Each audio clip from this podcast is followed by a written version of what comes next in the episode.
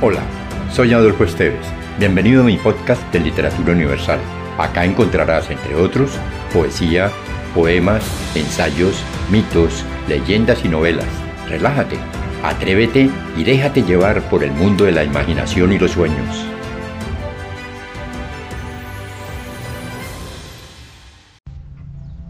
Aún dicen que el pescado es caro, de M.R. Blanco Belmonte. Cuatro tablas unidas a una peña que borda con espuma el mar rugiente, una red, una barca muy pequeña y un chiquitín rubillo y sonriente, durmiendo en pobre cuna, compendian el amor de los amores, la dicha, el bienestar y la fortuna de humildes y sencillos pescadores. Cuando entre nubes de zafir y grana despierta el rojo sol por la mañana por buscar la comida de su hijuelo entonando dulcísimos cantares, el ave cruza la extensión del cielo y raudo como el ave, el barquichuelo surca las olas de los turbios mares. Cuando mueren del sol los resplandores, cuando el lucero de la tarde brilla con trémulos fulgores, desgarrando los velos de la bruma, a su nido retorna la avecilla entre montañas de bullente espuma, retoma el nido que labró en la orilla.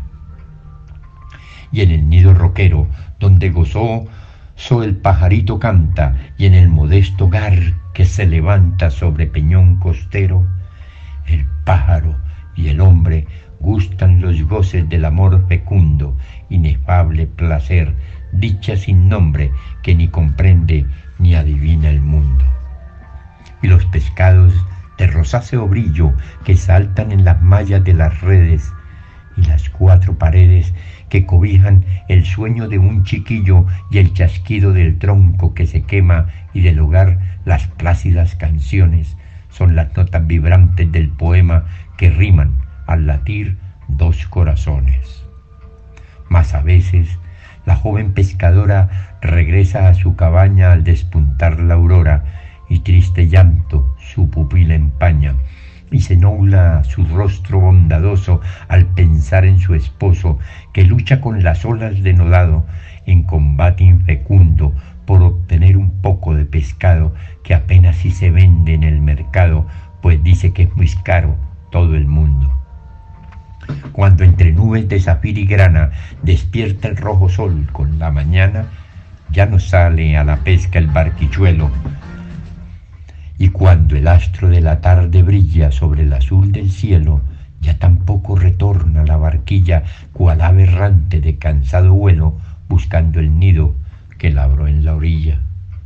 Ya las tablas unidas a la peña que el mar rugiente azota y la barca pequeña por el empuje de las aguas rota y la modesta cuna, compendio del amor de los amores, féretros son que encierran la fortuna de humildes y sencillos pescadores.